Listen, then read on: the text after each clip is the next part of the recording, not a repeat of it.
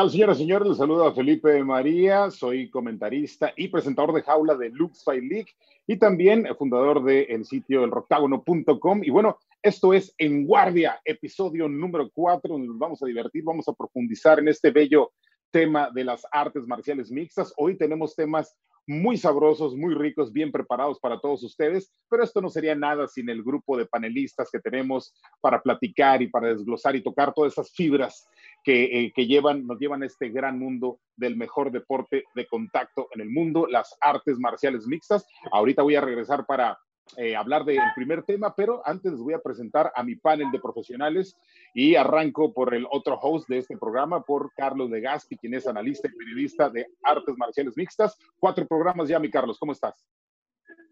Así es, Felipe, pues esto se está poniendo cada vez mejor, los temas cada vez más intensos y hoy pues acompañados eh, de dos eh, peleadores, de dos eh, panelistas que nos va a dar mucho más la experiencia de lo que es estar dentro del octágono y sobre todo en los temas que tenemos hoy, pues dos que saben mucho más de lo que, de lo que podemos explicar nosotros mismos. Por supuesto, y bueno, voy a arrancar por eh, Marco Beltrán, ex TUF, ex peleador de eh, UFC y actual campeón de peso gallo de Lux Fight League, un muy buen debatiente, un gran guerrero también en el arte del micrófono. Mi queridísimo Marco, ¿cómo estás? ¿Cómo estás, Felipe? Un gusto saludar a todo el auditorio y bueno, hoy nos toca debatir aquí un poco, hablar un poco sobre el MMA. Eh, vamos a, disfrutar este, esta noche y espero que el público también disfrute con nosotros. Seguramente así va a ser y otro guerrerazo de las artes marciales mixtas que ha recorrido eh, varias partes del continente en diferentes realities y también participando en ellos de varias formas, eh, ex peleador de UFC, matchmaker y también mi compañero de transmisión en cada uno de los eventos de Lux League, el buen Henry Bure Briones. Mi hermano, ¿cómo estás? Eh, ¿Cómo están? Saludos a todos los panelistas. Un gusto, la verdad, estar en el programa y pues nos esperan muy buenos temas, aportar un poquito de, la mucha o poca experiencia que hemos adquirido en el medio y, pues muy contento de, de, haber sido invitado a En Guardia. Nada más nos lo estábamos quemando de lejos, pero ahora somos parte de, pues sabemos que le va a sacar jugo mi queridísimo Henry Burebriones. Y bueno, para toda la gente que nos ve ya en redes sociales en este momento, acuérdense, hashtag en guardia es la forma en la que nos vamos a comunicar. Y por supuesto, envíen sus mensajes aquí abajo en la transmisión, pueden dejar eh, mensajes, comentarios, opiniones o lo que gusten. Estaremos leyendo algunos a lo largo y ancho de este programa y eh, yo me encargaré de que así sea y lo vamos a hacer válido porque ustedes obviamente son la parte más importante, el público, el gran público de las artes marciales mixtas. Y bueno, señores, tenemos cuatro temas importantes, pero vamos a empezar por el que es más caliente, el más sabroso y que está ya muy cerca y a la vuelta de la esquina, que es UFC 249. Se confirma ya la cartelera y vaya cartelera que ahorita vamos a hablar de ella. El día 9 de mayo en Florida, finalmente el gobernador dijo, sí, estos son eh, trabajos esenciales y vamos a hacer eventos, aunque sea puerta cerrada, pero se van a hacer. Así que UFC 249, eh, Justin Gaggi va a tratar de interrumpir todo lo hecho por Tony Ferguson a lo largo de muchos años tratando de quedarse con ese título interino de peso ligero, mientras que se ve también el regreso de Dominic Cruz en contra de Triple C Henry Sejudo en una, una pelea increíble y repito, la cartelera es espectacular. Carlos de Gaspi, ¿qué opinas? Finalmente es concreto, no hay vuelta para atrás. Aparentemente, UFC 249 es una realidad. Se veía eh, venir con, con, la estructura que esta vez estaban haciendo, que Florida va a participar, el antecedente de WrestleMania y de lo que está haciendo semana a semana la WWE, nos daba a entender que UFC se podía podría acoplar un poco a estas circunstancias. Mucho más concreto que lo, tuvimos, lo que tuvimos hace un par de semanas cuando se hablaba del 18 de abril, cuando ESPN tuvo que intervenir. Creo que ahora sí no hay forma de que lo detengan. No es que yo esté de acuerdo, porque de pronto algunas cifras te dicen que puede haber eh, otros picos nuevos en contagio y así, pero vaya, hay muchos estados que están abriendo, Colorado está empezando a abrir, Texas está empezando a abrir, eh, las eh, legislaciones, digamos que estatales están muy, muy diferentes al ambiente que era hace tres semanas. Entonces yo creo que hoy, para el 9 de mayo, tendremos evento eh, allá en Jacksonville con UFC 249 y la cartelera, a final de cuentas, cumple con lo que prometía Dana White. Tal vez no es la más eh, importante de la historia, pero es una cartelera completísima, desde las eh, preliminares de Fight Pass, las de ESPN y las que van por el pavimento, todas las peleas podrían ser incluso parte de un pago por evento, ¿no? Eh, desde tener a Yacari en las preliminares, eh, Luque contra Nico Price, una de las mejores peleas del peso welter que podemos ver en este eh, momento, ver a, Cerroni y a Peri cerrando las preliminares, toda la cartelera y obviamente las dos peleas de campeonato que las podemos omitir, es, es, es, bastante sólida y podrían ser hasta dos o tres pagos por evento armados con, esta, con, estas, con estas peleas. Así es, aquí en San Diego, California, ya se abrieron de manera parcial algunos parques, algunas playas, así que la, gente ya empieza un poquito a salir, a aprovechar este solecito muy sabroso que está acá en California. Eh, ¿Justa o no justo este, este, este evento, Marco? Eh, a mi forma de ver las cosas, creo que es justo, ¿no? en Estados Unidos hay muchísima cultura del deporte. Creo que los americanos van a hacer todo por tener entretenimiento y lo están haciendo ahora con, como decía Carlos, WWE eh, UFC no se va a quedar atrás, UFC es un monstruo, es seguro que iba a hacer algo al respecto y creo que son de las primeras compañías que se están atreviendo a hacer esto y de alguna forma tiene que haber movimiento, ¿no? Creo que sí, las cifras y, todo lo de los contagios eh, ha ido en picos en diferentes países, pero eh, sin duda creo que algunos gobernantes han coincidido en que no se puede quedar todo parado, ¿no? Aunque existan estos picos y aunque exista el, virus ahorita, debemos de encontrar más bien la manera de cómo sobrellevarlo, ¿no? Relativamente no vamos a estar parados toda la vida, ¿no? Ni, ni, mucho menos, mucho más meses. Y creo que UFC ya está dando cuenta de eso y como entretenimiento creo que tienen que buscar alternativas y UFC 249 pues sin duda es una de ellas, ¿no? Vemos la cartelera, como dicen, eh, está de locos. Eh, yo la verdad estoy emocionado por, porque regrese un evento de UFC. Y pues sí, si, si tuviera que levantar la mano por el evento, sí lo haría, ¿no? Eh, a pesar de todo, si se toman en cuenta que UFC, por experiencia propia que, que, que, estuve ahí, sé que va a tomar todas las medidas necesarias, ¿no? Entonces, no podemos decir que, que, son irresponsables al respecto porque sabemos que van a hacer todo al pie de la letra y sin embargo van a tener entretenimiento para nosotros y eso es importante, ¿no? Porque la gente puede juzgar a lo mejor a, Dana White o a la empresa, pero sabemos que UFC hace las cosas muy bien y esa es la, la prueba. Henry, ¿era necesario un evento ya, aunque sea puerta cerrada?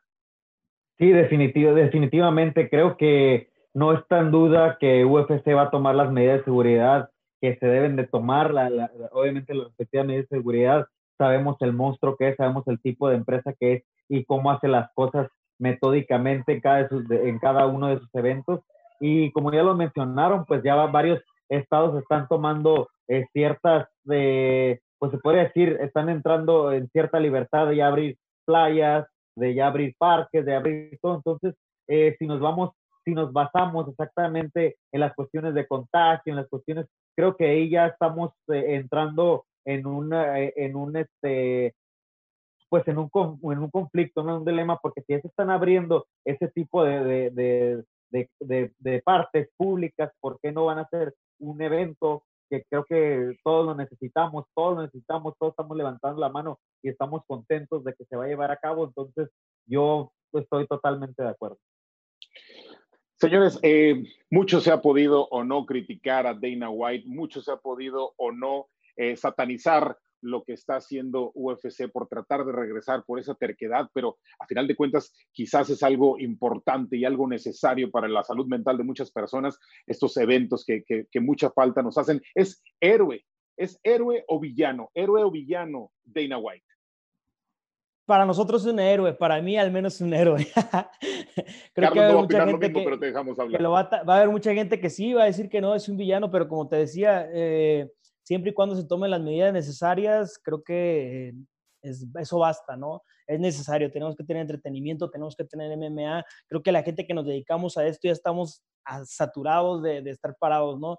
Eh, por más que intentes hacer un, gimnasio aquí en tu casa, eh, por más que trates de, hacer lo que comúnmente haces, pues en el gimnasio, no basta, pues, ¿no? Entonces, llegas como a ese punto de locura. Estamos viviendo algo este, que que no había pasado hacía muchísimo tiempo, ¿no? Y nos está tocando vivirlo en esta, en esta generación y es loco, ¿no? Es loco porque realmente estábamos acostumbrados a la tecnología, a los teléfonos, a muchísimas cosas que, que, que nos llevaban a hacer otras cosas afuera y ahora estamos limitados totalmente más que a tecnología y estar aquí encerrados, qué es lo que pasa y, y créeme que las noticias de los gobiernos y de muchas cosas no ayudan, ¿no? Porque hay mucho fake y eso molesta pues acá arriba. Entonces creo que es innecesario y es héroe, hasta ahorita es héroe.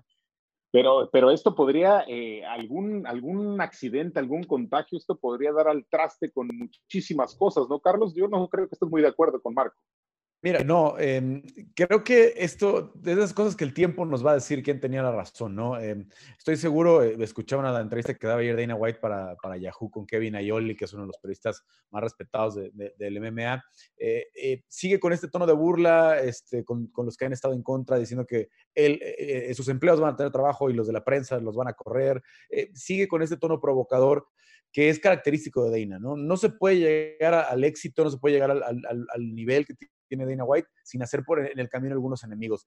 Creo que de momento se está pasando un poquito de, la línea porque eh, no, no necesita tener gente que esté en contra de lo que está sucediendo en este momento. Hay mucha gente que va a hablar de todas formas ya en contra. No necesitas hacer más provocaciones. Pero también conociendo a Dana, creo que esto, si sale bien, si no hay contagio, si no resulta en, en, un foco, que obviamente se ve muy difícil, ¿no? En un foco de infección que digamos dos, tres peleadores tenían COVID y salieron de aquí 35, 40 infectados y bla, bla, bla que es una posibilidad muy, muy remota, ¿no? Eh, va, a haber, va a haber testing, va a haber, va a checar la temperatura, va a ser muy difícil que, haya un contagio de esta naturaleza. En 10 años seguramente son de las cosas que va a presumir Dana White.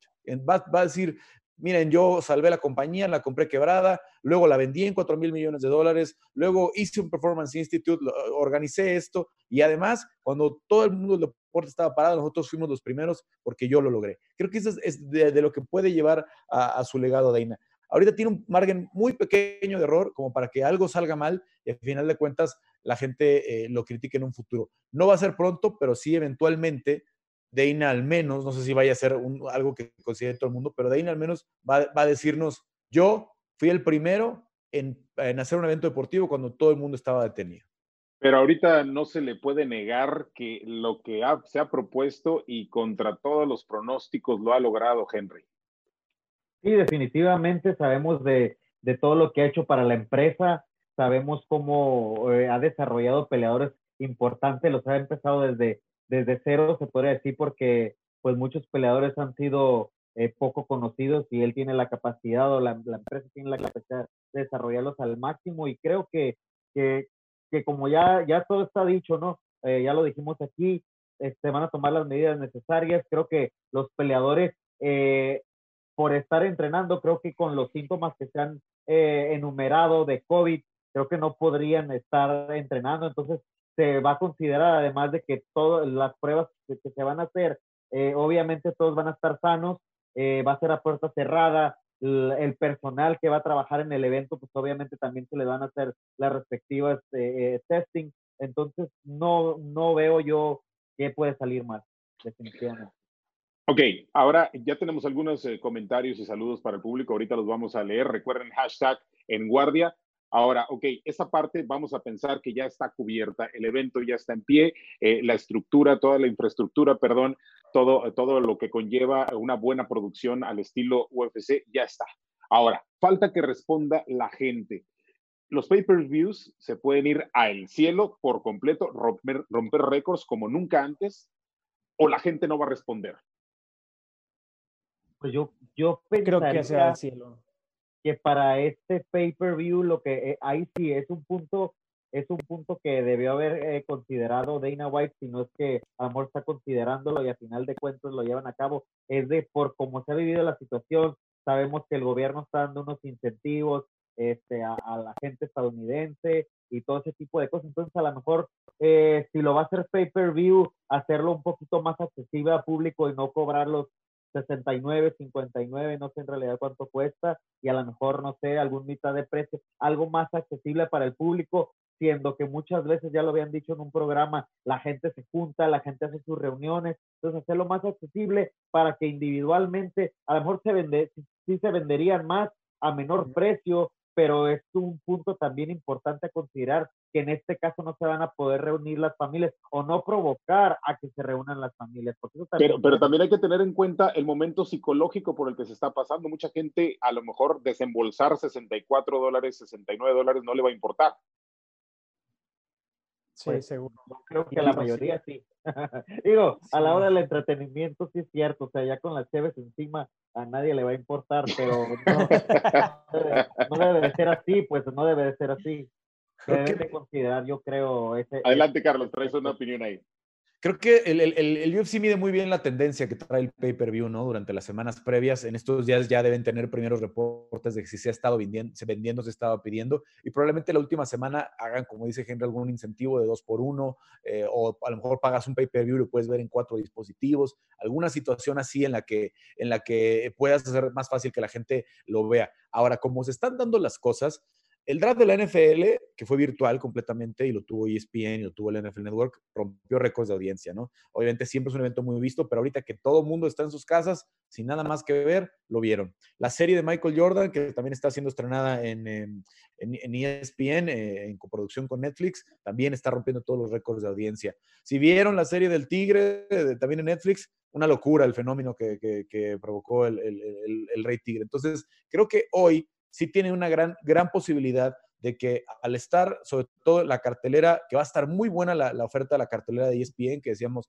esta Yacaré, esta Cabo, esta Peris, que son peleadores que nos tienen acostumbrados a estar en las estelares, eso va a jalar mucho a que la gente empiece a calentarse y diga, híjole, pues ya de una vez, ¿no? Cuando se empiecen a pasar el highlight reel de, de Justin, de Tony, que los dos tienen un highlight reel espectacular, vas a decir, pues sí, ya las cheles cheves encarrerados, después de dos horas de haber peleado, a decir, Chingue su madre, voy por, voy, por el, voy por el pay-per-view. Para, para, la, fiesta hay dinero. Esa es la realidad, ¿o no, Marco? Eh, siempre se coopera la gente para la fiesta. Yo creo que no va a haber ningún problema de verdad. Eh, por más que le veamos y por más que le buscamos, UFC estoy seguro que va a buscar la forma de cómo hacerlo, ¿no? Y de cómo sacarle la mayor ventaja, obviamente, porque no dan un paso sin guarache también. Y la verdad es que creo que toda la gente va a estar atenta al evento, ¿no? Toda la gente va a estar esperando el evento. No creo que tengan, este, pues no creo que haya duda de que lo van a pagar, la verdad. Yo lo pagaría, honestamente, y también créeme que estamos pasando situación difícil, pero lo pagaría, güey, porque soy un fanático y me gusta ese tipo de entretenimiento y creo que la cartelera, como dice Legaspi, está de locos, hermano. Cuando ves el puro highlight ya te moriste, o sea, ya lo pagas, sin duda. Claro, oye, pero ¿qué tal las filas para comprar este cheve en México, no? Sabrosas también. También, sí, el Oxxo, el Oxxo a full. Saludos a... muchos lugares donde hay ley seca, ¿eh? Pobre gente, los sábados. Saludos a, Javier Valdenebro Delgado, saludos desde Guamuchil, nos está viendo, dice que con todo, mando un saludo a toda la banda y bueno, esto me da pie para eh, parte de este tema que es la cartelera. Dice Jorge Armando Pérez Zabal, ¿cuál será la desventaja de Justin al no tener un campamento completo? Yo creo que con la prolongación y con las pausas que ha tenido eh, la llegada a este UFC 249, creo que el campamento de Justin Gaethje no está tan atrasado como podríamos pensar, ¿no? Ha estado demasiado activo, me parece, en, peleas. Eh, no creo que realmente sea un problema para él el campamento. Eh, su campamento, pues se, se conoce porque son un buen campamento, ¿no? Siento muy sólido. Así la he con algunos teammates de él que, que pelearon el mismo día que yo. Y bueno, creo que él agarra peleas incluso de, de, noticia corta, ¿no? Y no tiene problema con pelear. Y es un atleta fenomenal y me parece que eh, ha luchado por estar en esta posición en la que está ahora, ¿no? Y de querer pelear con Tony Ferguson. La pidió después de la de Cowboy. Justo ahí dijo que le ofrecieron que, que si se le hacía atractivo el irlandés y lo negó, ¿no? Dijo, yo creo que voy por, mejor por un buen peleador, ¿no? Prefiero un buen peleador y pelear contra uno bueno que pelear contra un showman, ¿no? Y ahora es la oportunidad con, Ferguson. Eh, interesante lo que puede pasar aquí, Carlos Legaspi, porque eh, sabemos que a Tony Ferguson es un tipo con un aguante increíble, con un ADN para el dolor distinto a los demás, pero siempre tiene como firma últimamente el ir a la lona o por lo menos ser tocado cerca del knockdown o knockdown en el primer asalto. Justin Gaggi no le va a perdonar esto. Sí, es justo lo que, lo que yo te quería comentar. O sea, em, no sé cuánto vaya a afectar si, si Justin hace un campamento corto, porque Justin va a apostar por una pelea corta, como es, como es el estilo de Justin, salir a, a soltar fuego desde los primeros segundos, a buscar el knockout temprano. Yo creo que Justin sabe que no le va a ganar 25 minutos a Tony, que el intercambio de Tony es demasiado fuerte, que la lucha de Tony es muy buena, aunque Justin es muy buen luchador, pero que la lucha de Tony también es muy buena, y sobre todo que le representa una amenaza terrible en el piso, ¿no? Si se llegan a, ir a, los scrambles, al suelo, Tony va a tener ventaja, lo puede meter en un triángulo, en un darse, en, cualquier, en, cualquiera de estas habilidades que ha mostrado Tony, una de las, eh, uno de los alumnos más este, brillantes de Eddie Bravo, si no es que es el más brillante. Entonces, eh, Justin tiene que buscar un knockout temprano, tiene que buscar una pelea espectacular que si a, lo mejor no alcanza a ganar, lo mantenga ahí, que digamos, bueno, mira, Justin perdió con Tony, pero qué bárbaro, esos cuatro o cinco minutos fueron una locura. Pónganlo con, con, eh, con Cowboy, pónganlo con Pettis, pónganlo con, eh, con, con, Conor incluso para su siguiente pelea. Creo que eso es lo que se juega eh, Justin Gaethje, fiel a su estilo, y, y, no, no creo que vaya a ser una estrategia larga en la que hubiera necesitado mucho acondicionamiento físico para ir por 25 minutos. Y aquí se va a desatar otra, otra controversia bastante interesante quizás para el próximo programa, qué es lo que va a pasar si gana Justin Gaggi o nos van a hacer el sueño realidad de poner a Khabib en contra de Ferguson finalmente o va directo eh, si es que gana a Tony Ferguson. Pero bueno, también yéndonos un poquito a la pelea coestelar y quiero hacerte esta pregunta a ti, Bure, porque tú estuviste ahí muy cerca, no recuerdo, tú me debes de decir mejor, te llegó a tocar esparrear con, con Dominic Cruz. Eh, es un tipo con, que ha pasado por muchas lesiones, pero hasta ahorita el mejor gallo de la historia en UFC. ¿Qué, qué, qué opinas de este regreso? ¿Está preparado Dominic Cruz? ¿Tú que lo has sentido, tú que lo has vivido de cerca? Pues yo creo que sí, es una persona que constantemente eh, se está preparando y a pesar de las lesiones que ha tenido, aunque está lastimado, siempre lo ves en la bicicleta y este, pedaleando eh, haciendo pues lo que debe de hacer, ¿no? Obviamente lo que su cuerpo le permite.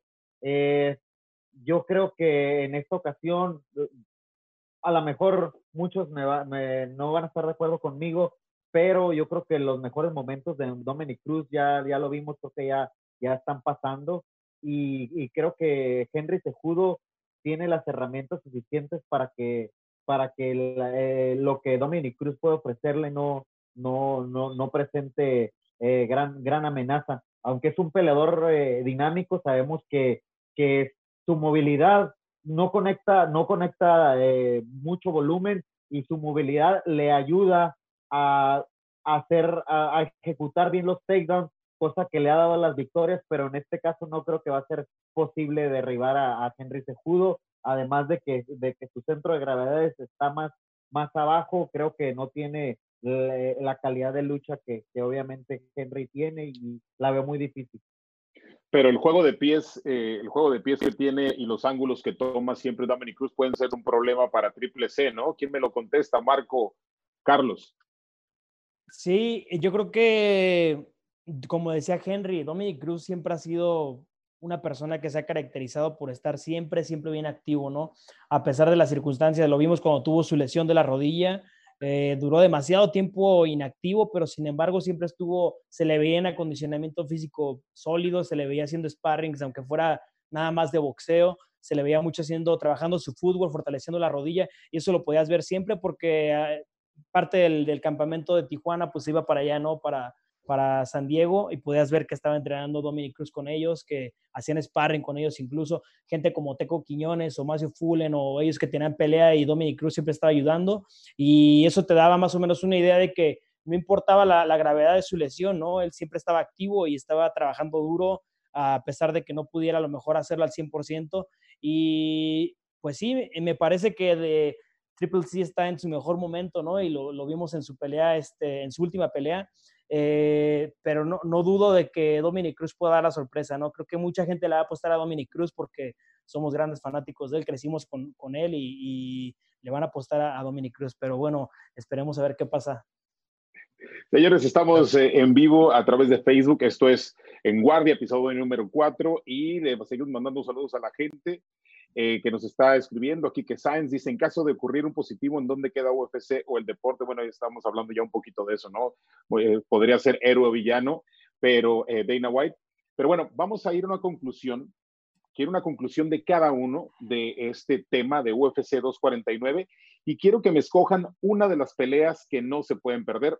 Todas son buenísimas, pero que no se repita, por favor. Escojan una pelea y denme una conclusión de este UFC 249. Adelante, Carlos.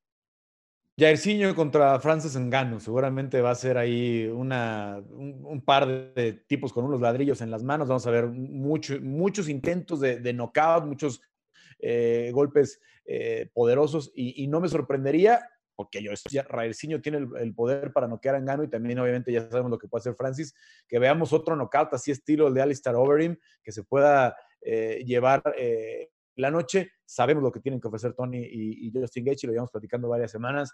Dominic Cruz, eh, creo que la única incertidumbre es cómo regresa después de tantos años eh, fuera, pero también pinta para ser una buena pelea. Yo creo que la, la, que tendrá mucha expectativa, además por lo espectacular que son los pesos completos, y Arciño eh, contra Francis Engano. Marco. Lejos de la estelar, que sabemos que va a estar de locos, otra que va a estar así, a mi forma de verlo, es la de Stephens Qatar. Creo que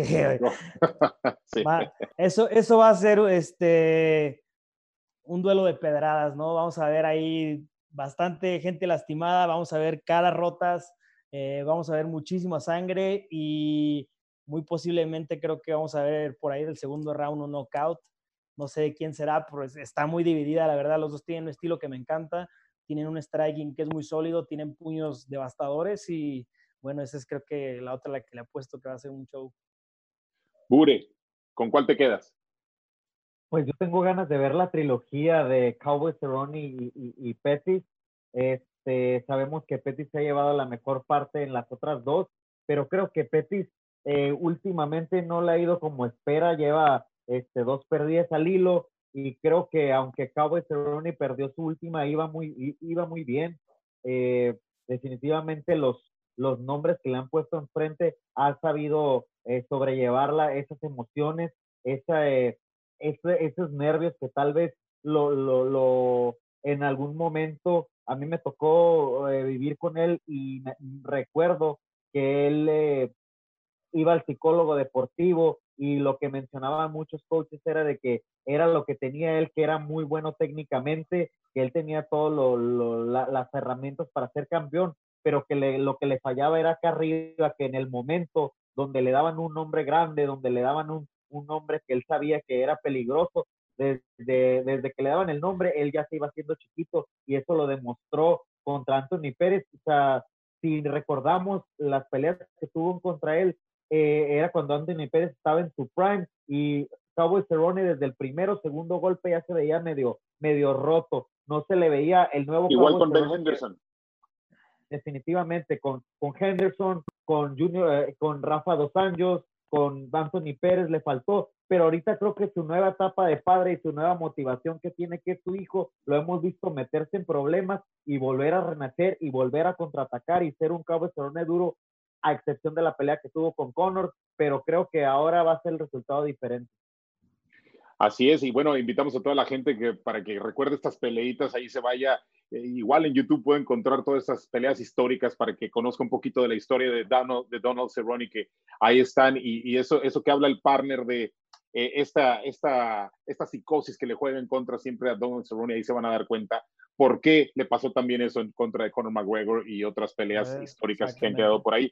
Yo antes de cambiar de tema, señores, yo les voy a decir, yo me voy a ir un poquito al underground, aparte de la estelar y coestelar y las que ustedes ya mencionaron, que me las voy a, chutar con palomitas y, cerveza en la mano. Me quedo con la pelea de Vicente Luque en contra de Nico Price, que va a ser otra pelea de ensueño, de idas y vueltas, de golpes interminables, de costal contra costal, básicamente. Eh, bueno, Señores, eh, vamos a cambiar de tema en este momento y le invitamos a la gente que nos está viendo en vivo ahorita, hashtag este, en guardia, episodio número 4, aquí los esperamos, seguimos hablando, estamos hablando UFC 249, que ya está a la vuelta de la esquina, y vamos a cambiar radicalmente de tema. Tough Latinoamérica ha sido un parteaguas después del éxito desde el 2005 de este reality por parte de la organización más importante de artes marciales en el mundo. Llega esta versión en el 2014 en donde se empiezan a reclutar lo mejor de, eh, de los peleadores eh, mexicanos y latinoamericanos mediante programas de desarrollo. El primero en Albuquerque, eh, ustedes dos que están aquí lo vivieron. Es es una, es una buena plataforma, es una plataforma idónea para el peleador mexicano. Vamos a empezar contigo, Carlos. ¿Qué, qué, qué, opinas al respecto de Top Latinoamérica? Bueno, eh, la plataforma en su momento, claro que lo fue. Eh, creo que habría que dividir en, diferentes eh, fases y etapas.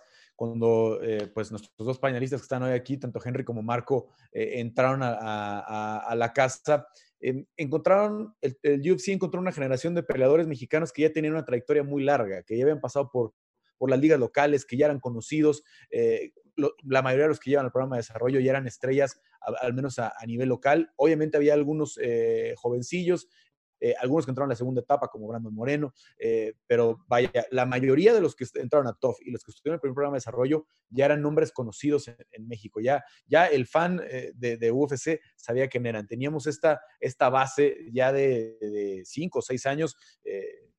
Marco, Henry, Fénix, eh, eh, me vienen, bueno, obviamente Dodger, eh, muchos, Fito, ¿no? que, que, también entraron también al programa, que ya tenían una buena trayectoria y, quien, quien, iba a ver MMA en México sabía quiénes eran, ¿no? Después, las otras generaciones, pues obviamente después de que usaste estos nombres grandes en la primera generación, pues eran menos conocidos, eran más, más, chavos, ¿no? Por ahí estaba ahí, por ejemplo, Jair, que era una incógnita porque la mayoría de las peleas eran en Chihuahua, pero por lo que vi el programa de desarrollo, sabías que tenía mucho talento, sabías que atléticamente no iba a tener ningún problema para estar compitiendo dentro de la casa. Entonces, creo que hay que dividir un poquito lo que fueron las generaciones y no sé si hoy un formato del reality completo de mexicanos o un equipo de mexicanos contra latinos diera la idea, pero de algo que ha hablado Dana White es de hacer un contender series mexicanos contra sudamericanos, ¿no? Lo cual creo que sí funcionaría muy bien, ¿no? Hacer una, una mini temporada ¿no? Peleadores que ya trabajen en sus propios gimnasios, porque creo que ya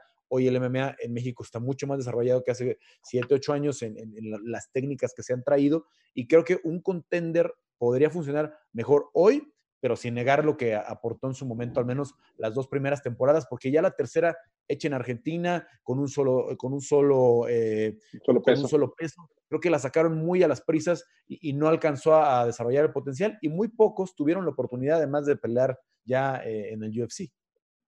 Y por ahí eh, se cuentan algunas deficiencias en cuanto a equipo. Eh, recuerdo muchas opiniones de gente que trabajó por allá para, en Argentina. Y bueno, y qué bueno que no, y qué bueno, Marco, que no les tocó aquel tiempo en donde se orinaban encima de Chris Liban y todo aquello, porque era, era un relajo. Imagínate entre mexicanos. Entonces estamos hablando de eso. ¿Es, es, la plataforma ideal para el latinoamericano? Eh, sí, en nuestro momento yo creo que fuimos muy afortunados eh, en que se dieran las cosas como se dieron, ¿no? Creo que UFC, como menciona Carlos, estaba en busca de, los mejores talentos latinos y de los mejores mexicanos en ese tiempo y ayudó mucho a las ligas locales, ¿no?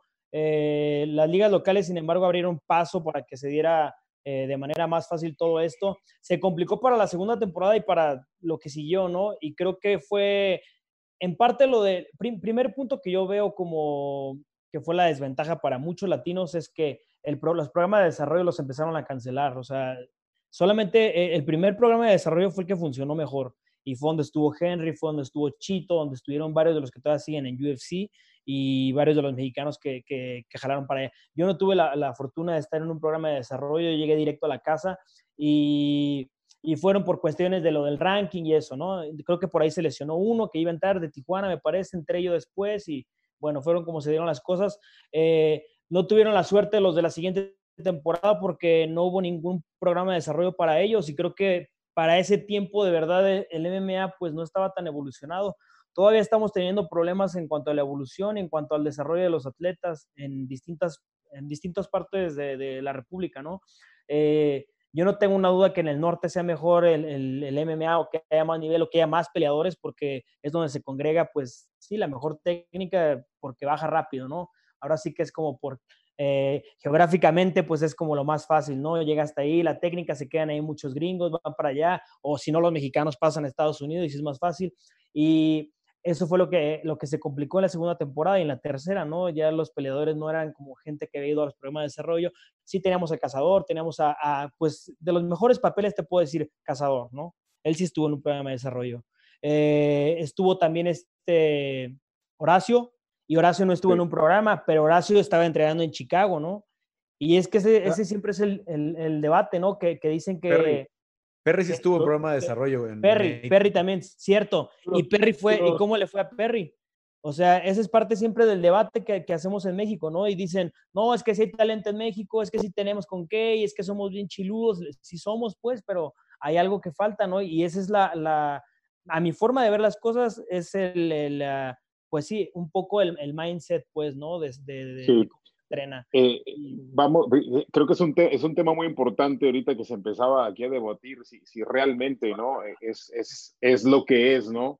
Es esa plataforma, pero eh, Henry, tú fuiste el enlace de muchos peleadores, te concentraste por mucho tiempo, te, te, te, echaste muchas aventuras de ir y venir desde Nuevo México hasta Tijuana para poder estar presente, dejaste a tus hijos atrás, eh, eh, valió la pena en ese momento, eh, em, llenó todas tus expectativas.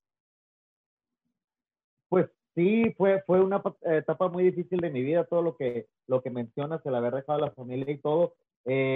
ahorita nada más recapitulando lo que dijo Marco Beltrán, hay que recordar que sí tuvieron programa de desarrollo muchos de la, de la segunda y tercera temporada porque estuvo, por ejemplo, Kings. Pablo Sabori, Martín Bravo y Marce Rojo en Kings MMA en Los Ángeles de la segunda temporada. Eh, ajá, Mike Villegas de la segunda temporada también tuvimos, por ejemplo, de los que me acuerdo, al Charro Aldana y tuvimos otros muchos mexicanos, como por ejemplo, eh, ay, eh, perdón, olvidé su nombre de eh, George, George Street, lo tuvimos ahí también en, en, esa, en, ese, en ese programa de desarrollo, pero volviendo al tema, eh, Jorge, Jorge, al primer programa de, al primer programa, ajá, Jorge, Sí, pero eso pues, lo que todos los latinos también, o sea, hubo muchos mexicanos que tuvieron la oportunidad, pero no todos los latinos, o sea, era lo que hacía que el programa se desbalanceara un poco.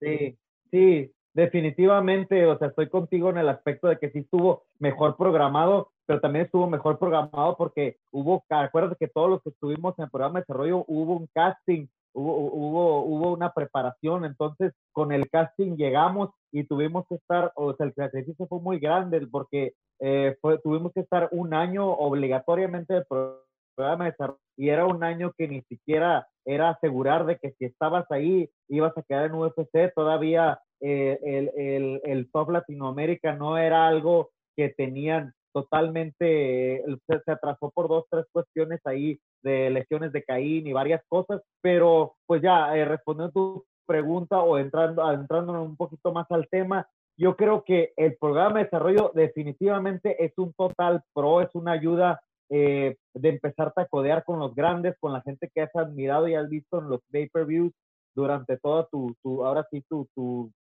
tu época de, fanático y obviamente de peleador. Yo seguí siendo fanático y, y me acuerdo mis primeros sparring con Diego Sánchez, con John Dodson, no les podía ni pegar de los nervios. Entonces fue algo muy difícil de superar que, que yo creo que me fue dando me fue haciendo mentalidad de guerrero, e, eso. Y por el lado del soft Latinoamérica, creo que sí es una muy buena plataforma, obviamente, para darle eh, pues esa proyección que los peleadores necesitan. Obviamente ya sabemos cómo, cómo se lleva, cómo lo hicieron eh, a la hora, a la hora, a la hora prime, eh, que la señora ve terminando la novela, pues muchas, muchas familias, mucha gente se, se reunía a ver el show, pero en cuestión de entrenamiento, si estás conmigo, Marco, era muy limitado, era muy limitado, eh, íbamos a, a, entrenar, duraba muy poquito en lo que el calentamiento dice, a veces ya no teníamos que salir porque ya le tocaba el horario al otro equipo, la sí, verdad no teníamos tiempo de nada, todo era como, todo era televisión, televisión, pero en realidad yo no siento que a, a, al menos dos, tres cositas que se nos habrán quedado, quedado a todos en relación a nuestro juego, pero si dices tú, en el TOF aprendí un montón de cosas, yo creo que en mi caso no, no, no lo fue y, y, es algo que... A cortar en tres días. A cortar en tres días, ¿cómo no? A cortar en tres días. Eh, a, a, a, cortar bajo presión. Ah, Oye, voy a mandar un saludo sí. a Jesús Martínez, dice súper recomendable, interesante, en guardia, saludos a todos, UFC 249, creo que nadie se lo va a perder. Recuerden, hashtag este, eh, en guardia y bueno, continuando con esta parte, sabemos que es una plataforma importante, eh, eh, cualquier peleador, yo creo, mexicano en este momento soñaría con pasar por ahí. Y también invito también a la gente que vaya a YouTube, que chequen estos programas, porque estos dos tipos que tengo aquí lo vivieron y son gran parte de la historia del UFC, eh, de, las artes marciales mixtas en México. Pero mi pregunta, y la voy a tirar al aire, quien quiera cachar la bolita, la puede agarrar sin ningún problema. ¿A TUF entran los que deben de entrar? Sin miedo. Creo que, creo, Te va a ofender mucha gente. sí, ahora sí que es, sin ofender, ¿verdad? Pero a mi forma de ver las cosas, hubo demasiado talento que se, que se quedó afuera y se concentraron nada más en unos cuantos, ¿no? Creo que realmente había peleadores que, que, estaban rankeados, peleadores que estaban eh, pues buscando el sueño, obviamente, y que eran buenos en su momento y que no se les dio la oportunidad, ¿no? Porque a lo mejor eh, hubo, hubo, pues no sé, los contactos, ¿no? Creo que los contactos fueron los que hicieron que, que, que no pasara eso. Creo que, y, y, no, y no, no, se culpa a nadie, ¿no? Pero me parece que, que sí puede haber habido entre México y Estados Unidos. Y puedes estar pisando muchos callos ahorita. Tal vez sí voy a estar pisando algunos, pero creo que fueron los contactos también en algunas situaciones, ¿no? Que, que no llegaron los que tenían que llegar. Eh, ahora también para muchos de ellos pues es demasiado tarde, ¿no? Porque ya no va a suceder. O sea, sabemos que UFC eh, casi que agarra con pinzas a los que va a agarrar. Eh, todo el mundo lo sabe, no es un secreto. Y en su momento hubiera estado bien haber visto algunos talentos mexicanos también participar en, en, un top o en un, no sé, pues sí, debutar en UFC, ¿no? ¿Cuál, debería ser el filtro? ¿Cuál lo mencionó Legacy, partner? por ejemplo, en el top primero eh, ya él mencionó que ah, entraron peleadores que habían sido conocidos, que habían eh, tenido, ah, eh, ha hecho una, un, recorrido por bastantes ligas mexicanas y, sus cercanías. Y, y pues entramos peleadores que teníamos más de 20 peleas, o sea, que teníamos picando piedra mucho tiempo, a diferencia de los demás tops, hay que recordar, no nomás de México, sino de las otras, de, de, de otras partes de Latinoamérica, que había peleadores que, que salía su récord y tenían dos peleas, 3-1, cuatro peleas, o sea, ese tipo de, de, factores, yo creo que también tuvo que influir mucho en la calidad de, del show y del tipo de peleas que se ofrecieron. Tendría, tendría que hacerse un filtro como lo hacen los estadounidenses, eh, Carlos, este, scouts de UFC yendo a cada una de las plazas en, México y Latinoamérica para ir eligiendo los mejores. ¿Cuál sería una, una buena forma de filtrar los mejores peleadores.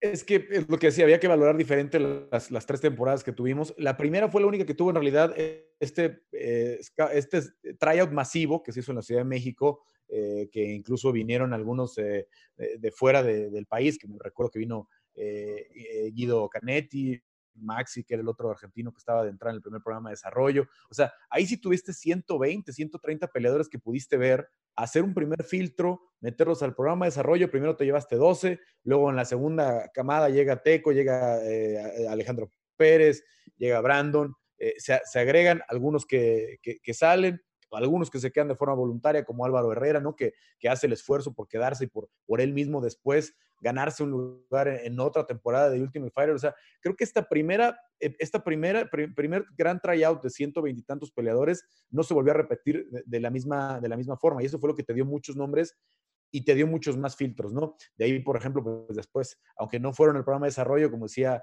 este Marco, pues también se agrega él, se agrega Maciosare, o sea, se agregan otros que también aportaron y que también tuvieron sus debuts en UFC. En el, en el caso de, la segunda temporada, eh, decíamos, eh, se va perder el programa de desarrollo con otros peleadores que a lo mejor no llegaron, como Cristian Torres, el paraguayo, eh, otros que ya no pudieron entrar en la temporada por los pesos. sí, muchas veces ya para la segunda y la tercera, pues tiene mucho que ver cómo es la vida real para llegar al UFC, no nada más es, el, reality show. Necesitas un manager, necesitas un entrenador que esté presionando, que diga, mira, aquí está mi peleador, estos son sus highlights, traigo el video de sus peleas, míralo, chécalo, porque no, el UFC no, no se va a poder eh, esperar a que de pronto el, talento llegue y decir, ah, mira, yo soy muy bueno, dame oportunidad. Sí, pero con quien trabajas, con quien entrenas, ¿no? Normalmente, y, no me dejarán mentir, es algo que es indispensable también para estar en el UFC, es tener un buen management, un buen entrenador y alguien que esté pendiente con los matchmakers diciéndole, mira, mira, mira, mira, aquí tengo este, dame una pelea en corto aviso. Hay que estar tocando la puerta y presionando, porque es tanta la demanda, están tantos peleadores quieren estar en el UFC que todo mundo les está diciendo a Sean Shelby, en su momento a Joe Silva, ahora a Mick Maynard, oye, míralo, míralo, míralo, míralo, míralo. Hay que tener las conexiones, desafortunadamente, como pues prácticamente en todos los deportes y prácticamente en, toda la vida profesional, ¿no? Si no estás bien conectado, no basta el talento y no basta el, no basta el trabajo. Y también, y también hay otro punto importante que hay que tocar, eh, la manera en que se maneja el peleador mexicano y latinoamericano. Es muy importante en la forma en la que te vendes, en la forma en la que te abres a los medios de comunicación, porque sí es importante dar entrevistas cuando estás empezando a diestra y siniestra, véndete. Eh, hay, de repente, y yo lo he dicho en otras ocasiones, hay peleadores que me cuesta más a mí eh, entrevistar a un peleador, de, a un campeón mundial, que a un chavo que va empezando no sé por qué, pero creo que eso es parte de lo que se debe de trabajar con los peleadores para que se abran, para que se den a conocer, porque si muchos no entran por su gran calidad, si entran por su popularidad, que es importante lo que vende claro.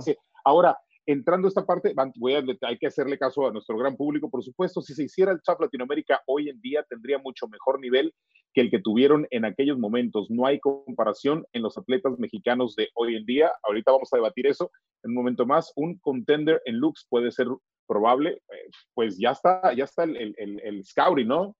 Este, y esta, a ver, no se ve muy bien, ahorita la voy a tratar de leer.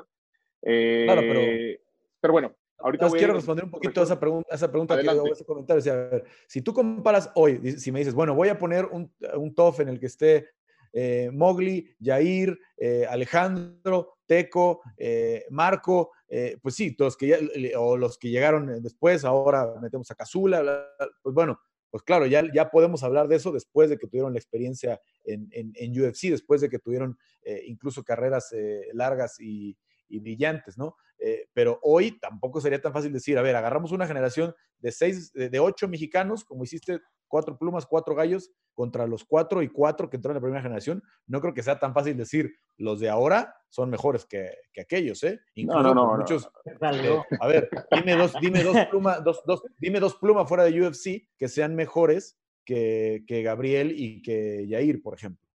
Sí. Ah, no, no, eso, eso, ¿no? eso es un. O sea, dime uno, uno que, que, pudiera claro. ganarle a, a, a Gabriel o a, o a, o a Yair. Y lo mismo con Teco, con Alejandro, con, los gallos. O sea, tampoco estoy coincido con esta, con esta opinión. No, no, no, yo tampoco coincido, ¿no? Eh, hay que ver más backs, ¿no? Para, para, poder realmente llegar a una conclusión en esta parte. Ahora, eh, antes de cerrar este tema y una conclusión, entonces, la solución, una de las soluciones para que lleguen los mejores peleadores a TAF es eh, lo que se ha venido haciendo últimamente, es cautear directamente en las ligas, o sea, que sean las ligas quienes filtren a sus peleadores. Yo pensaría que, que no necesariamente, yo pensaría que no necesariamente igual es una buena, es una buena herramienta eh, el hacer scouting dentro de las ligas y obviamente que los peleadores sean vistos eh, durante su desempeño, pero creo que también eh, los tryouts creo que también son, son de mucha ayuda como se hicieron, se hicieron en aquel momento. Creo que también mucho talento puede ser, puede ser visto de esa manera. Creo que este, pues ahora sí complementar el uno con el otro es, es, es muy importante y debería ser una, un, una medida que, que se tome para, para un futuro, ya sea eh, Contender Series o, o, como lo mencionó Carlos, o un, un, próximo Top Latinoamérica, creo que sí, eso debería de considerarse definitivamente. Es que algo que mencionaba? Henry. A ver, adelante. Perdón, pero nada más algo que mencionaba Henry hace rato. Por ejemplo, el, el, primer TOF sí fue a la hora de la novela, literal, ¿no? O sea, terminaba en el canal 5, canal de la, eh, sí. perdón, en un canal con muchas. Y, y, de ahí se hace muy popular, por ejemplo, Teco, porque Teco gana la primera pelea por nocaut y todo el mundo, ¡pum! ¿Qué es esto? ¿Qué es de Ultimate Fighter? Y ganó el mexicano en la primera y un trancazo de popularidad. Hoy los formatos, los, los partnerships que tiene UFC ya no nos dan para que suceda algo así. Y no solamente en México, también en Estados Unidos es mucho más difícil tener rating en la tele abierta o en un, o en un horario fijo. A lo mejor mucha gente te va a ver on demand si lo pones en, en, un ESPN Plus, cualquiera que lo quiera ver durante la semana, pero ya el impacto no es lo que era hace 5 o 6 años del trancazo de popularidad de, ah, lo pusimos en prime time y por eso lo vio todo el mundo. Hoy los hábitos, de, incluso lo estamos viendo más ahora con la pandemia, ya la gente ve la tele a la hora que quiere, los programas favoritos, si les gusta una serie, se le echa toda la misma noche, no se tiene que estar esperando a que, a que salga el siguiente capítulo. Ahora es, es más todo on demand, ¿no? On demand, exactamente. Este, señores, conclusión, bueno, ¿saben qué? No vamos a poner conclusión, lo voy a cerrar de este, este, esta parte, lo voy a cerrar de una forma en la cual eh, no quiero este, meterlos en problemas, pero quiero que me digan algo muy importante, porque sí, sí es importante. Eh, Suéltala. Ahorita, ¿cuáles son los tres peleadores que ustedes llevarían a un top Latinoamérica. Se puede repetir, ¿eh? porque si están de acuerdo en uno, adelante, se puede repetir sin ninguna duda. Empiezo contigo, Marco. Yo creo que uno de los peleadores que de verdad eh, lo, he visto con gran talento, eh, aparte de su talento, he entrenado con él incluso, he sparreado con él, es muy bueno el chavo y es un 135 también, es este Ronaldo Lazy Boy. Yo creo que él es uno de los que deberían de estar eh, con una oportunidad de este tipo, pudiera hacer un muy buen papel. Eh, es un mexicano joven, con talento y con mucho, mucha hambre, ¿no? Otro que a mi parecer creo que es un 145. Eh, creo que ha roto bastantes esquemas. Creo que ha sido un peleador que ha demostrado de qué está hecho y que tiene también gran talento, tiene entrega y ha ganado, le ha ganado a muchos de los mejores latinos, ¿eh? latinos y, uno que otro este, americano. Eh, Levi Marroquín, también se me hace que es uno de los mejores este, mexicanos ahora. Creo que es fuerte para la división y creo que haría un excelente papel. Y otro 155 es este Daniel Seluber. Yo pienso que también es un talentazo, es un chavo que viene igual ganando todas sus peleas. Eh, un peleador muy grande, para, muy alto para su división y con un striking que, está de, miedo. Eh, me parece que esos tres son mis, mis tops hasta ahorita. Los he estado siguiendo su carrera, he tenido la fortuna de entrenar con ellos también, de esparrear con ellos también y se me hace que son excelentes talentos. Adelante, Carlos. Eh, sé que a Marco no le va a gustar esta respuesta porque está, con un compromiso en puerta. Pero es bueno, es bueno, que lo diga. Pero, pero bueno, yo no tengo dudas de David Mendoza, ¿no? Lo que hemos visto eh, en, el octavo de Lux en sus peleas ha sido mucha evolución en 45, en 35. Eh, se mantiene invicto, ya fue a pelear a Texas, eh, ha, entrenado con, buenos compañeros como el propio Marco en su, en su momento, eh, y, sobre todo la última pelea con el prendido, que a, lo mejor no fue la más brillante, pero creo que Kevin es el, rival más técnico que le han puesto, Kevin tiene muy buena preparación, Kevin ha entrenado con Leandro Vieira en, San José, allá en, en el KJ, ha trabajado también en varios gimnasios de Monterrey. Entonces, creo que esa era una de las pruebas que yo le quería ver a David y, me quedó claro que tiene para desarrollar, ¿no? No digo hoy que sea mejor que los que están en, UFC, pero sí le daría una oportunidad al menos en el, en el, en el reality. Eh, lo de Lazy Boy no me queda eh, ninguna duda. Eh, la verdad es un chavo que me ha tocado ver en otras promociones y también en, en Lux. Muy, muy humilde en su, en su forma de entrar a la jaula, pero muy sorpresivo, muy explosivo cuando está adentro. por ahí también estoy muy de acuerdo. Eh, ya que lo mencionaba eh, eh, Henry, yo no lo había pensado porque la verdad es que no tenemos muchos peleadores de su peso para poderlo ver más, pero cuando ha ido al, nivel internacional ha demostrado, en este caso de, George Street, de Jorge González, de, George ST, que, acá hay mucha gente pidiendo que, que, tenga esta oportunidad y si hubiera una oportunidad en un TOF aunque no fuera de puros latinos, pero eh, de, que entrara él, creo que eh, haría un buen papel, ¿no? El, el, mexicano.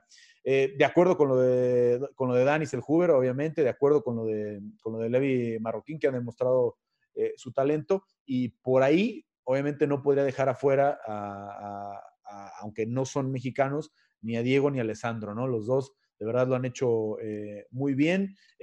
por la edad, y por lo que ya están listos, creo, si nada más yo no pondría ni a Draco ni a Hugo ahí, porque creo que ellos ya están listos para entrar directo a un Contender Series o incluso tener una oportunidad en, en, una pelea ya directo de UFC, ¿no? Yo los dos ya los he visto muy maduros, eh, los dos con un entrenamiento, la verdad, muy completo. Eh, en el caso de Hugo, por ejemplo, pues con muchos, con un par de compañeras en UFC, con una más en, en, en Bellator, o sea, por ahí yo creo que eh, están los primeros nombres que tendríamos que contemplar. Adelante, mi Henry Estoy de acuerdo, estoy de acuerdo con Carlos, eh, ya, ya lo mencionó, de, obviamente sabemos de, del talento, del talento y, tanto técnico como ahora sí que en todos los aspectos de, de Diego López y de, y de Alessandro Costa, eh, no, son, no son mexicanos, pero yo creo que estoy de acuerdo, estoy de acuerdo con Carlos creo que un, eh, un Draco, un Draco, un Hugo Flores y algunos otros nombres por ahí ya están listos para, para, para la escena de UFC. Probablemente David Mendoza puede que esté, puede que esté listo o puede que necesite un empujoncito en cuanto a la proyección. Creo que técnicamente ya está listo, pero creo que no mucha gente todavía lo conoce. Creo que, que ha sido muy, ha sido un poco callada su carrera, se podría decir, porque es un muchacho que va 10-0 y apenas lo, lo, lo, vamos escuchando y lo vemos haciendo grandes cosas en look. Entonces yo creo que él sería un prospecto ideal para tenerlo en 135 libras en, en un top. Obviamente también este Lazy Boy, Lazy Boy también es un muchacho que lo hemos visto brillar en muchas aulas eh, eh, en México y creo que tiene todo lo necesario para, para estar dentro del show y le ayudaría muchísimo la proyección para que, para que el, público lo conozca aún más. Y un prospecto nuevo que me ha gustado mucho a mí, me gustó su, su dinamismo y me gustó su decisión y, y, creo que eh, todos los que mencioné es un muchacho que aunque va empezando y lleva menos trayectoria, se vende muy bien, hace muchas cosas en las redes y, y, se sabe vender muy bien, lo vuelvo a repetir, es Emilio Cuellar. Emilio Cuellar creo que, creo que nos dejó todos de boquiabiertos en, en el último desempeño que tuvo en Lux y, a mí me encantaría verlo en un, en un, en un top Latinoamérica. Show Kid. Pues sin, sin, sin duda, este, es fácil coincidir y no porque sean los mejores, sino que yo creo que también es un tema importante para, para un futuro, ¿no? Eh, creo que sí es importante y de suma, de suma vital importancia, valga mi redundancia, que en algún punto pues sea más fácil o, los peleadores emigren para que para obtener ese nivel. No hablas de cambiar de totalmente de nacionalidad, de irte a otros, a otro, a otro, pero por lo menos hacer campamentos en otros lados, porque queramos o no, te ayuda muchísimo el ver otros horizontes, el, el, el, el esparrear con peleadores internacionales, diferentes nacionalidades, es diferente. Creo que este, estos que se están mencionando son porque se destacan se destacan porque su ADN quizás es diferente al resto, ¿no? Hablaban de un Lazy Boy, me impresionó lo que hizo en su último combate. Pocos peleadores pueden presumir de meterse a la bolsa, intercambiar sin dar paso atrás, sin buscar ángulo lateral para mantenerse ahí, para seguir golpeando. Pocos lo hacen, pocos lo, lo he visto, lo hizo Lazy Boy, lo hace muy bien, también coincido con ustedes, con Lazy Boy, coincido con, con David Mendoza y, si, y, coincido con Carlos en cuanto a Draco Cosillo, ya debería ir directo a un contender o a, UFC, pero si no, por lo menos directo a un TAP, ¿no? Creo que hemos visto, hemos visto muchos casos en, en ese reality en donde hay peleadores que quizás merecían otra oportunidad, pero bueno, pero por lo menos están ahí. Y bueno, ahí sí coincido mucho con ustedes, ahí les dije mis tres peleadores, este, les agradezco que me hayan eh, dicho esta parte. Y bueno, saludamos a toda la gente que se siga comunicando en el hashtag en guardia. Este es el episodio número 4 y vamos a entrar a un último tema. Espero que se diviertan y espero no pisar callos. Espero que sea importante. Mm, aquí tengo un fajador. Tengo otro fajador de este lado. Un fajador de periodismo también acá. Pero, señores, es el coco de los peleadores mexicanos la lucha es aún el coco. Hemos progresado en este tema. Eh, los peleadores mexicanos, mexicanos han evolucionado mucho más allá de ser unos grandes intercambiadores de golpes. Es realmente eh, lo que le falta al peleador mexicano. Empiezo contigo, eh, Carlos. Bueno, Marco no me dejará mentir. Me ha tocado estar en varios campamentos y, ver la diferencia de lo que son, son estos niños que, desde los 6, 7 años trabajan la lucha, la disciplina y la vida del, luchador, que mm, eh, a final de cuentas, desde hace ya varios años se convirtió en una base muy importante del MMA, ¿no? ¿Cuántos campeones hemos tenido que vienen de la lucha y después van desarrollando las manos y después van desarrollando eh, las artes marciales mixtas, eh, eh, el, jiu-jitsu, ¿no? Entonces, yo creo que sí hace falta, porque realmente no tenemos, no se trata de, la, de, de, sentirnos menos, se trata de una situación que a lo mejor se ha dado más allá de lo que podemos controlar los mexicanos. Por ejemplo, escuelas de artes marciales, taekwondo, karate, la que, la que escojan, en México hay y desde niños hay una cultura grande de, del taekwondo y es familiar y, hay competencias y torneos. De lucha no hay. ¿no? La lucha es un, es, un, hueco que tenemos, obviamente de boxeo ya ni qué decir, ¿no? De, muchas otras características del striking. Pero en, en, caso de la lucha sí hay un, hay un atraso cultural, no tiene que ver con que los mexicanos no sean buenos o que sean eh, flojos, sino que no hay esa cultura de la lucha porque los estadounidenses sobre todo y los exsoviéticos, rusos y otros países, pues lo tienen en la, en la escuela, lo tienen desde la primaria, los tienen luchando y vemos ahí las imágenes de Javi luchando con los osos. Desde niños es una disciplina a la que los inculcan. Acá en México no, acá en México, a menos que los papás se interesen y te lleven al centro estatal, que ahí sí probablemente hay un Fútbol chinchileguas y se acabó. Sí, que hay un equipo a lo mejor hay un coach en, varios estados que, que, lo hace muy bien, te enseñan greco, que te enseñan estilo libre, pensando obviamente en panamericanos, en centroamericanos, en olímpicos, pero no hay un enfoque de cultura de la lucha desde niños. Creo que es algo en el que el atraso no se va a terminar fácilmente y sí es muy difícil eh, ver casos eh, como el de Brandon, como el de Yair, que entrenando con luchadores todos los días, fueron evolucionando, si no para ser un luchador dominante contra otros luchadores, al menos una defensa eficiente que te dé para competir al 100% contra, contra alguien que viene de un, bagaje de lucha estadounidense, que es, que es además la, lucha folk eh, pasa mucho más tiempo el dominio, ¿no? No es nada más conseguir el punto, sino el dominio puede ser muy largo y muy agobiante. Y, me tocó ver a Marco en estos campamentos durísimos que hacen en Chicago, este, con, con los chavitos de 14, 15 años que tenía Israel, dominando a peleadores adultos, porque son chavitos que todo el día entrenan y están, como le llaman ellos, en el grind desde los 6, 7 años todos los días. Marco, ¿qué opinas? Eh, como, como dice Carlos, o sea, no es una cuestión, a, mi, a mi parecer tampoco es una cuestión ni siquiera, no, no es física, ¿sí? No es que, que, seamos menos, no es que seamos más débiles en ese aspecto, sino es una cuestión de cultura, pues, o sea, la cultura del deporte en México, tenemos que decirlo, pues es, es, vaga, pues no, la gente no, no hace mucho deporte desde hace, eh, no sé, eh, yo, yo recuerdo mi generación simplemente la secundaria y la educación física pues era nula, ¿no? O sea, era estirar un balón y vámonos. Entonces, la cultura del deporte es bien amplia, ¿no? El gringo, es su, su pasión, ¿no? La fascinación de ellos es la lucha. Entonces, el, el, MMA ha evolucionado bastante a eso, ¿no? El, el, MMA ha evolucionado a que la lucha ha sido una de las disciplinas dominantes en, en, este deporte y no lo puedes dejar a un lado nada más así, ¿no? No puedes entrenar lucha nada más con ciertas defensas cuando vas a pelear con un luchador que te tiene mil cadenas, ¿no? Para cada una te va a tener una contra y una contra y una contra. Y cuando se cae tu arsenal de 3, 4 que, que viste aquí en el gimnasio, vas a decir, güey, no tengo para las 5 ni para las 6, ¿sabes? Y el luchador trae esas y más y más y más. Eh, tampoco es que sean invencibles, ¿no? Porque puedes pelear con uno de ellos y puedes ganarle, obviamente. Eh, pero sí tenemos que hacer hincapié en que el nivel, en el nivel en el que estamos no es en el que, en el que queremos pues estar, ¿no? Debemos estar en un nivel mucho más avanzado para, para poder competir con los mejores del mundo, porque es lo que queremos, ¿no? Se habla del top, se habla del UFC, se habla de, de llegar a las mejores ligas, pero el nivel que pero no se evoluciona en esa parte. Exactamente. Eh, eh, justamente, eh, eh, Henry Briones, uno de tus hashtags siempre es ser el pajador mexicano, lo cual aplaudimos y, y tus guerras nos han emocionado a muchos, ¿no?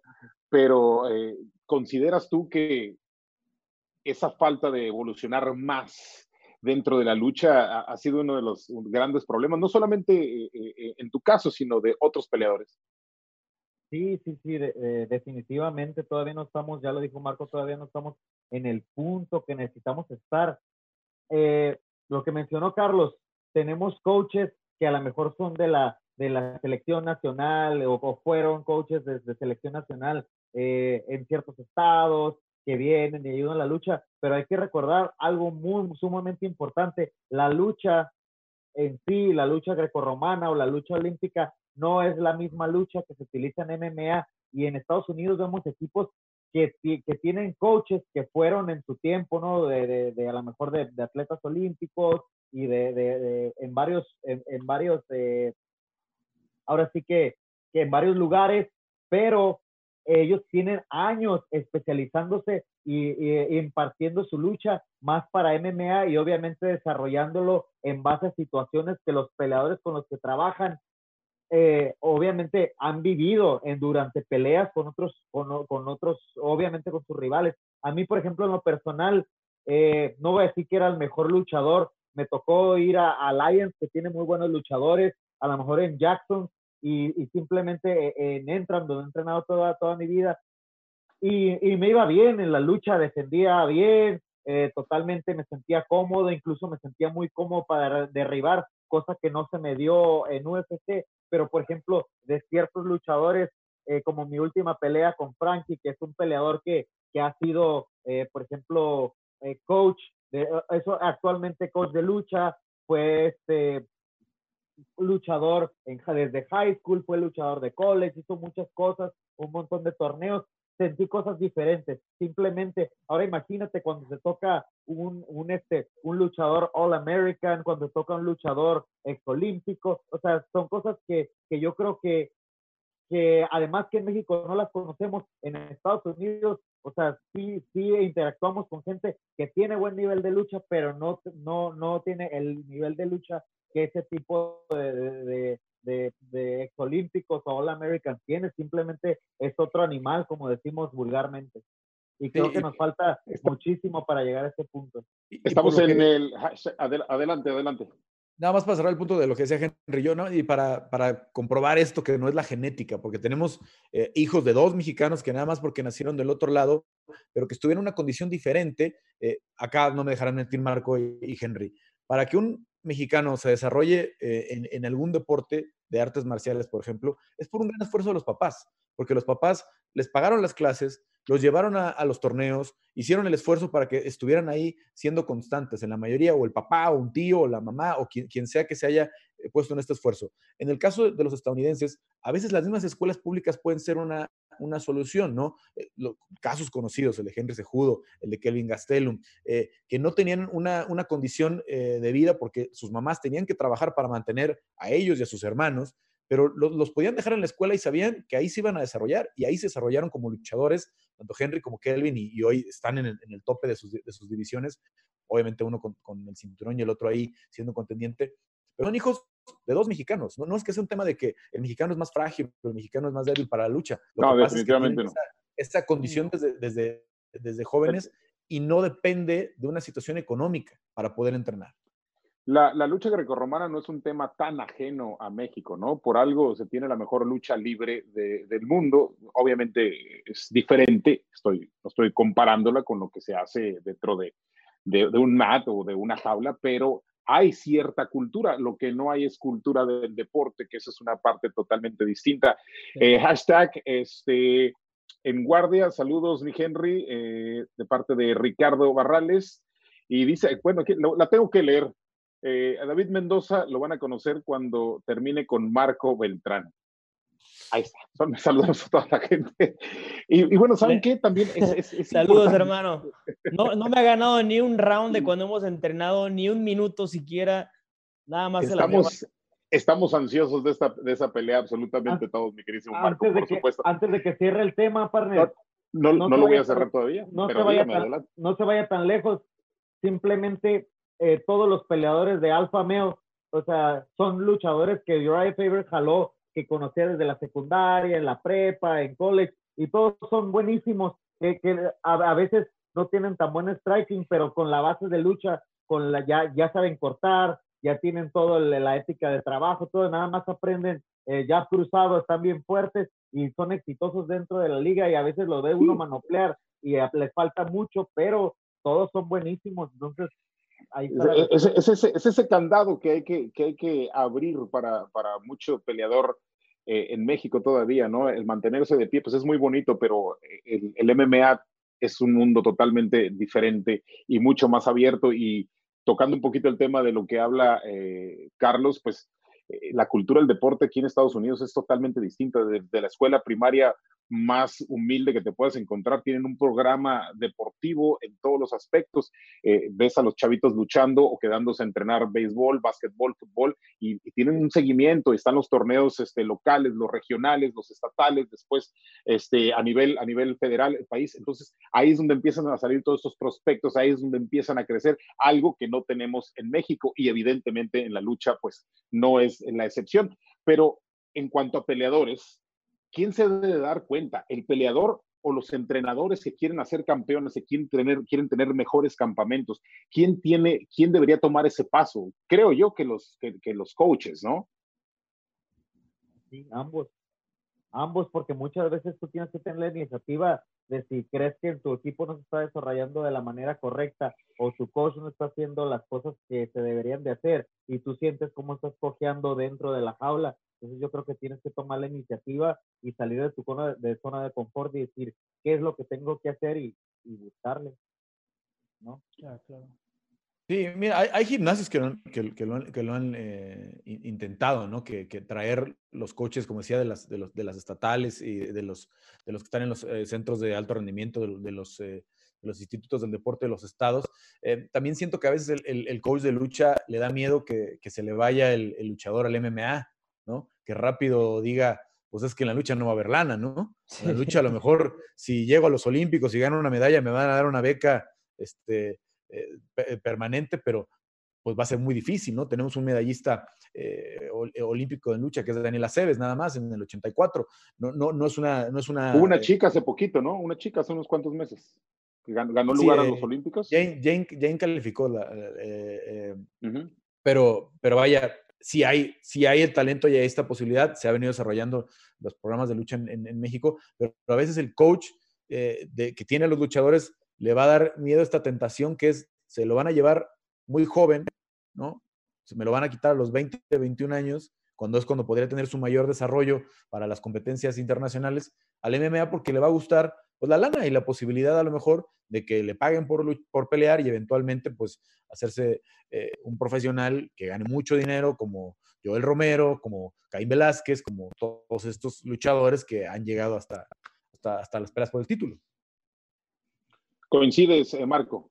Sí, precisamente creo que lo, que están haciendo los peleadores mucho en Estados Unidos es eso, ¿no?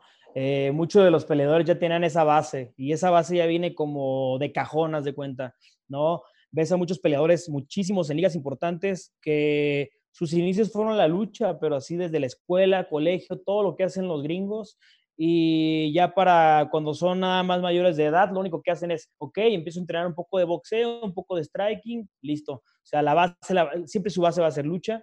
Eh, las peleas en las que más dominan es derribando y controlando la pelea. Ganan peleas ni siquiera noqueando a la gente, sino con que se lleven los tres rounds en el piso dominando, ya ganaron la pelea, ¿no?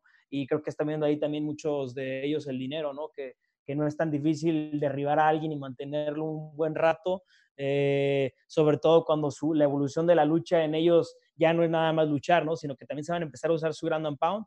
Y todo el mundo sabe que el, el luchador eh, por naturaleza pues, es muy fuerte, o sea, luchar con un peleador eh, que, es luchador con su background es, luchar con un cabrón que sabes que te va a mantener todo el tiempo contra la malla y pegando duro, ¿no? Entonces hay que reconocer que ellos ya saben hacer eso y que están viendo el dinero ahí. Sí, ¿no? Y también hay que reconocer que en México seguimos en pañales en muchos aspectos de eso, ¿no? Hay que recordar nada más que en Alemania está la Bundesliga de lucha libre y ahí, ahí participó muchos años Joel Romero. Joel Romero no es lo que es porque luchó eh, en Cuba y porque, no, es un tipo que anduvo por todo el mundo, rolando por todas partes. Eh, voy a, leer esto que dice. Joel, vivió y entrenó mucho tiempo en México. Eh, hizo varios campamentos en, México. O sea, varios quisiéramos tener una historia como la de Joel en la que eh, el gobierno de su país le dijo: Tú ya no puedes ser boxeador porque tenemos muchos boxeadores. Él, toda su familia, boxeadores. Y dijeron: Bueno, pues la lucha, ¿no? Y pues resulta que es medallista olímpico y, y Así nomás. Carrera en el MMA. Gallito con tenis en guardia, saludos a aquellos guerreros aztecas que nos hicieron soñar en el top 1 Latinoamérica. Ah. Y bueno, señores, vamos a, vamos a cerrar este tema y el show con una conclusión sobre este tema, la lucha. ¿Cuál sería una de las soluciones para que los peleadores mexicanos evolucionaran en ese tema y tuviéramos a muchos mejores competidores en este aspecto? Una conclusión con una solución, por favor. Adelante, eh, Carlos. Yo creo que no es necesario dejar México eh, de lleno, pero sí es necesario hacer campamentos constantes de varios meses para estar en, esta, en este grind, en este eh, trabajo y hacer, ir a hacerte un campamento solo de lucha, solamente mejorar la lucha un par de meses y regresar, porque además ese, ese, ese, conocimiento te lo vas trayendo, ¿no? Y algunos, por ejemplo, como Marco, que, que son entrenadores también, que tienen eh, compañeros a los que le están enseñando, pues les, les, van llevando esto, les van llevando esto y, y esto es, es, algo que se va a dar creo que de forma natural, como el peleador mexicano lo vaya, lo vaya entendiendo. Claro, creo que la, sin duda la, una de las soluciones que yo veo es, eh, lejos de que dejes tu país por la necesidad de ir a aprender lucha, o sea, velo como una inversión pues para tus sueños, ¿no? O sea, muchos de los peleadores están soñando con estar en grandes ligas, a veces hay que dejar la zona de confort, simplemente velo como eso, ¿no? Vas, haces un campamento, te pagas un campamento en otro lado, ni siquiera te estoy diciendo Estados Unidos, ¿no? Hay, hay otros gimnasios en México los que puedes ir, puedes ir al norte, puedes ir a Monterrey, puedes ir a Tijuana, eh, donde hay ya este, un buen nivel de lucha y te puedes este, empezar a dar cuenta de cómo está la cosa, ¿no? Darte un, este, una idea de cómo está el nivel y si en algún momento llegas a tener una visa o algo, pues yo creo que no está mal que te pagues también un campamento en Estados Unidos. Eh, no te digo que toda la gente que puede ir a Estados Unidos a entrenar realmente es gente rica, ¿no? O sea, puedes ir e incluso va uno a limpiar los gimnasios y va uno a, hacerle ahí la talache, lo que sea, porque te den este, un poco de, acceso ahí a entrenar a los gimnasios, ¿no? Creo que todo se puede hacer cuando se tiene ganas y esa es una de las soluciones. Henry. Por mi parte, creo que estoy de acuerdo con, con Carlos. Creo que sí, definitivamente es importante hacer un campamento de lucha eh, totalmente, a lo mejor, o sea, no un campamento, sino varios campamentos a, través de tu carrera, es de a lo mejor dedicarle unos dos, tres necesitos a la lucha, lucha, lucha, y ya obviamente vuelves a tu, a tu, a tu entrenamiento habitual y empiezas a, a, entrenar y a tratar de aplicarla en MMA, pero sí, es muy, muy importante eh, lucha 100% en partes donde obviamente sean eh, luchadores luchadores fuertes y, experimentados y sobre todo que tengan experiencia eh, dentro de la jaula de MMA porque ya lo dijimos, es, es, este, es, es muy, muy diferente los, tipos de lucha. Bueno, señores, pues eh, siempre va a ser importante. Yo creo que es un tema, ya lo dije antes, es un tema muy importante a debatir y creo que ese, ese puede sacar muchos, muchos ángulos de los cuales podemos platicar y profundizar, que es eh, la, la migración de peleadores hacia, si no a Estados Unidos, a otras partes, ¿no? A luchar, a, hacer striking con diferentes monstruos, diferentes nacionalidades, para realmente evolucionar siempre va a ser muy importante, aunque muchos coaches no lo ven así, aunque muchos peleadores no lo ven así, creo que sí es un punto muy, muy importante si es que realmente queremos tener eh, futuros campeones dentro de, UFC y obviamente en las mejores ligas del mundo sí va a ser importante la migración, pero eso va a ser un tema que vamos a tocar seguramente en los próximos programas. Y bueno, este, señores, pues les quiero agradecer a todos por haber estado con nosotros. Hay muchos comentarios, se me quedan muchos en, en, el, en el papel aquí porque nos están preguntando este, que, qué opinamos Carlos y yo, si se enfrentarían este, Marco y Henry, dos pesos gallo, que quién le va a quién, que, que, yo le voy a ir al Henry, que, que, que, Marco, que Carlos le va a ir a, a Marco. Señores, que la estos dos tipos. En, 155. no, ahorita yo creo que como en 170. ¿Cuánto anda, Henry? ¿Cuánto anda, mi Henry? ¿Cuánto? Díganos el peso y lo pactamos. Como en 190, como en 190. 170 está. A ver, ahí pásale, te, echas un güey arriba de, de Yo creo que, yo creo que, yo creo que independientemente de, de, de, lo que pudiera suceder, estos dos tipos este, se sacrificaron lo suficiente como para hacer grandes campamentos, como para pasar por eh, una casa en la que no es difícil pasar y pisaron eh, el mejor escenario del mundo que es UFC. Aquí está el Henry también se echó su bonito en su primera pelea y, Marco que tuvo un gran paso y llegó a pelear en circunstancias psicológicamente muy complicadas, pero son dos tipos que, eh, que ya hicieron parte de su historia ahí y que la siguen haciendo por el, caso de Marco ahorita que sigue en Lux y es campeón. Todavía lamento, lamento que voy a pegarle a su gallo Henry Briones, este, Carlos también, lo siento, este, no importa cuánto haya evolucionado, lo, lo he probado, lo he calado. I'm sorry, dude. Muy bien, pues vamos a ver, este, vamos a ver qué, qué, sucede. Esperemos que pronto Luz ya nos dé las noticias. De Espero todo el hate ahorita ahí los comentarios de, de las ah. tías y los primos. No, la, gente, la, gente está, la gente está más preocupada por el tiro entre Henry y, y, Marco. Quieren saber quién es el mejor. creo que creo que creo que grabamos, acabamos de armar una nueva cartelera entre ex. Eh, yo ya, yo ya peleo por 135, no más ya, no ni 45 ni 25, ya 35. Yo no doy 135 ni volviendo a nacer, güey.